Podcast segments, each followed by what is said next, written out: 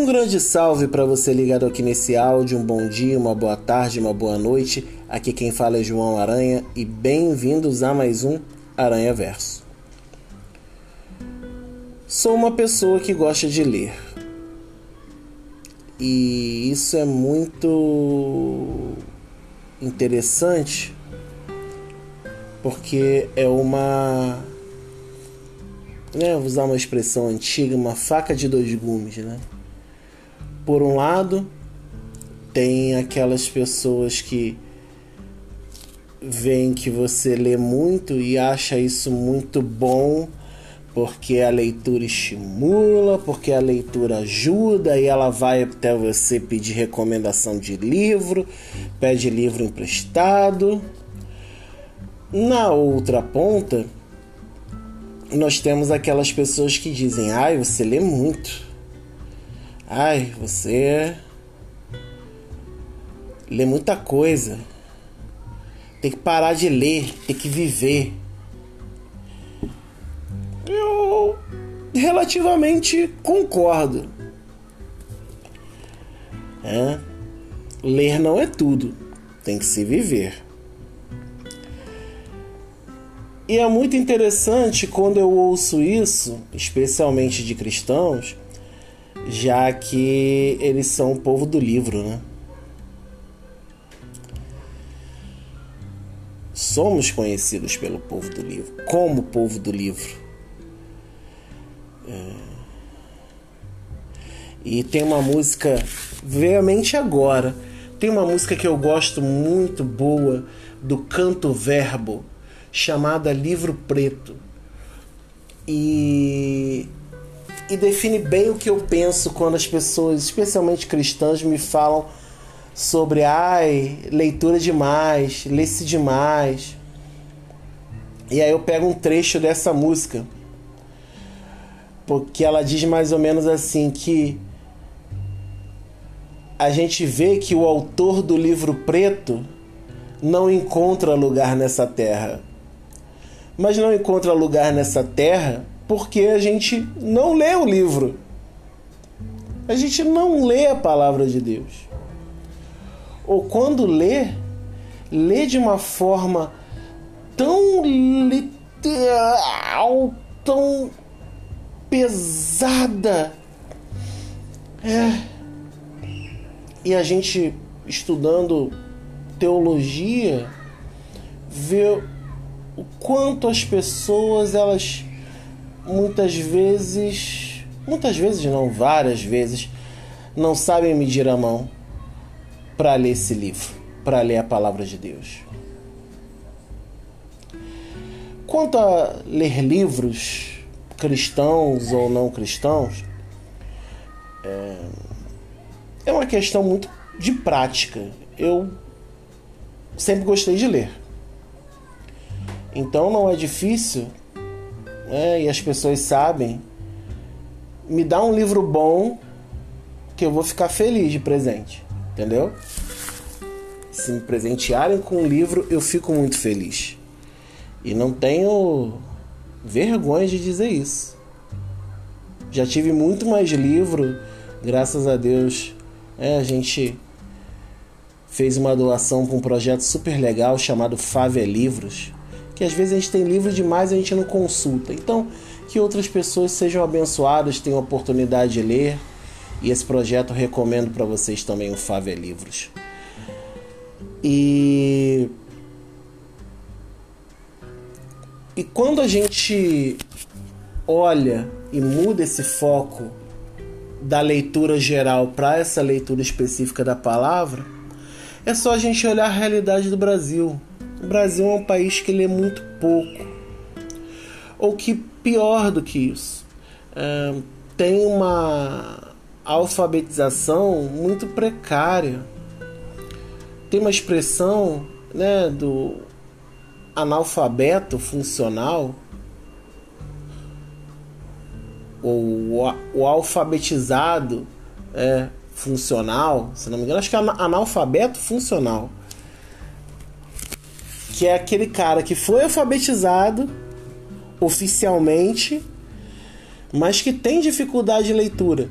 E muitas vezes a pessoa não tem um problema cognitivo, não tem um problema de fala, tem um problema de que esta pessoa não foi educada a ler. É... E é engraçado porque ler me traz muitas coisas boas, muitas sensações boas. Me, ler me, me relaxa.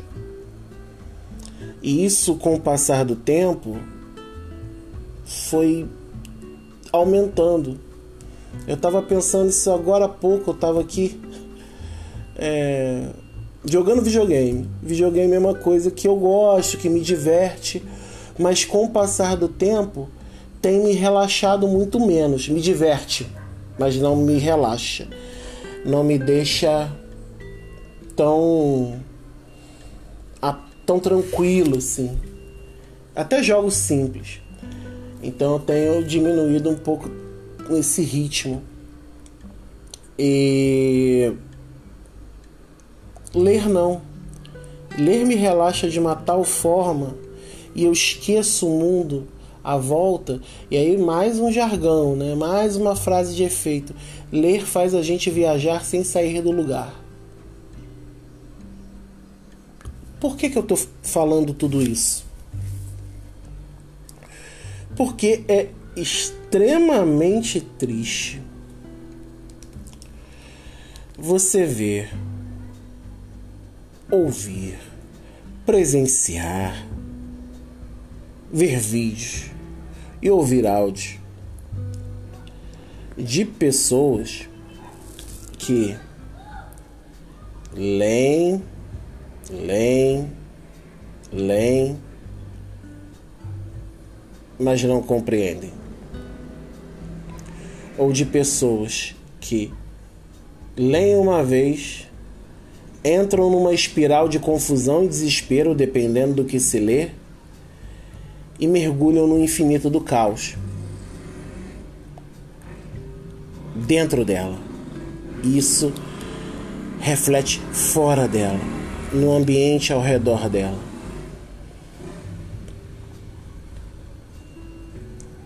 A gente tem criado muitos é, crentes analfabetos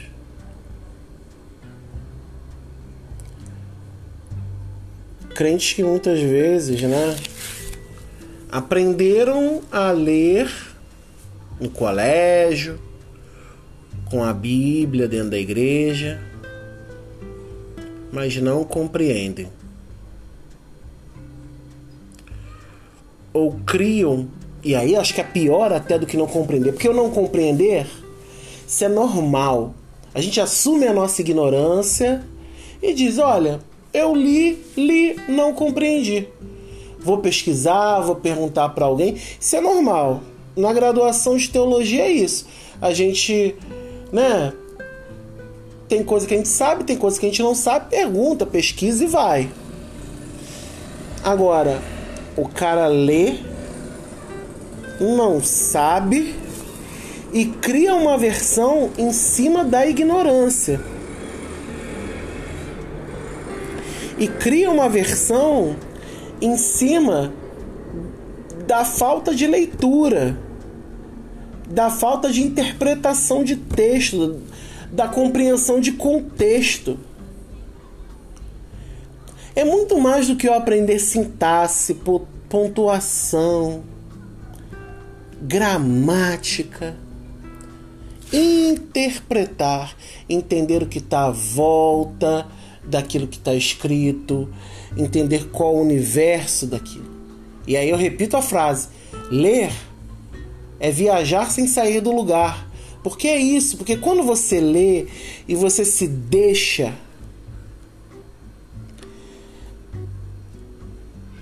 caminhar pela leitura, faz um, um, uma diferença enorme. Quando nós cristãos lemos a Bíblia, e aí eu estou usando esse exemplo, e a gente mergulha na história, qual o contexto daquele lugar, por que aquilo aconteceu, qual a história daquele povo, quais são os movimentos que aquele povo fez. Se a gente fizesse isso, o nosso ensino bíblico seria algo muito, mas muito mais. Não gosto muito dessa palavra, mas para me entender, muito mais eficiente. Muito, muito mais eficiente. Porque, repito, é muito bom e faz parte da vida quando a gente é, quando a gente assume que não sabe.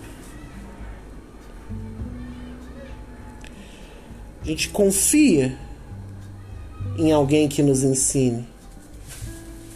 Pesquisa, procura. Mas não deixa de ler. Não deixa de buscar. Não deixa de compreender. Isso é vital para a nossa vida.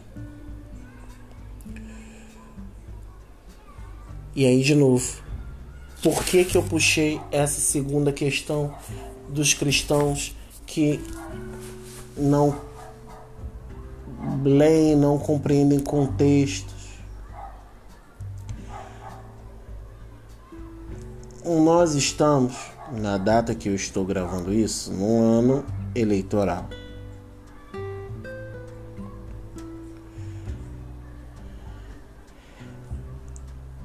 Nos outros anos, já é complexo visualizar o tanto de gente que distorce, retorce, torce a Bíblia, não entendendo contextos, não entendendo histórias, não entendendo relações, não tendo amor pela palavra, mas usam o seu próprio interesse, porque se aquilo atende ao desejo do seu coração, e eu tiver que entortar, eu vou entortar.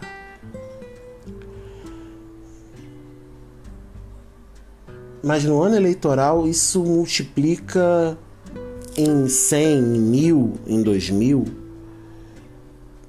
de uma maneira chega a ser estúpida. Sinceramente, dá vontade nessa época de desligar todas as redes sociais falar volto em 1 de janeiro do próximo ano. Um abraço. Mas a questão mais complexa é essa e me dói. Aprendam a ler esse livro preto. Porque quem lê e aí parafraseando canto verbo mais uma vez, e quem confia no autor do livro preto, quem confia no contexto de Jesus, quem confia no caminho que o Antigo Testamento percorreu até o Cristo, o ungido, e quem confia na caminhada da ascensão de Cristo aos céus até hoje, quem confia nesse autor desse livro, a gente sabe que não vai encontrar lugar nessa terra. A gente sabe que não vai encontrar lugar nessa terra. Eu me preocupo com isso. Não sei quanto a vocês, mas eu me preocupo muito, muito, muito. Eu vou passar mais um ano alertando pessoas próximas. Alguns ouvem, alguns não ouvem. Mas por favor, querem passar suas mentiras? Querem viver as suas mentiras?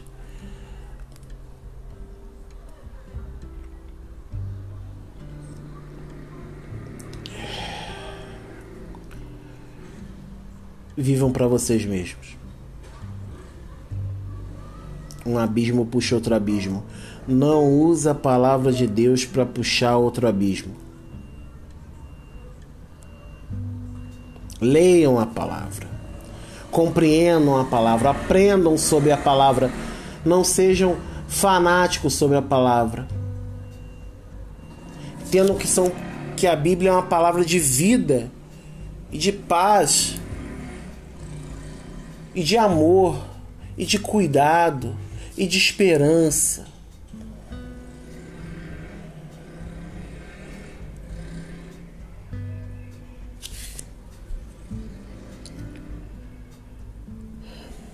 É isso, gente. Foi um pouco catártico, foi um pouco jogado nesse sentido, mas é porque tem muita coisa na cabeça. Falar de pessoas que distorcem a palavra de Deus por falta de leitura é algo muito triste. Muito, muito, muito, muito, muito, muito triste. Muito triste. E eu espero e peço a Deus, porque só Ele que pode resolver isso. Peço a Ele que essa realidade mude. E que a gente caminhe e aprenda com o autor da palavra de Deus e seja realmente sal e luz nessa caminhada. É isso. Que Deus te abençoe em seus dias. Se gostou, compartilha. Se não gostou, apenas reflita. É isso. Eu me despeço. Fique com Deus e que Ele te abençoe na caminhada. Um beijo, um abraço e fui.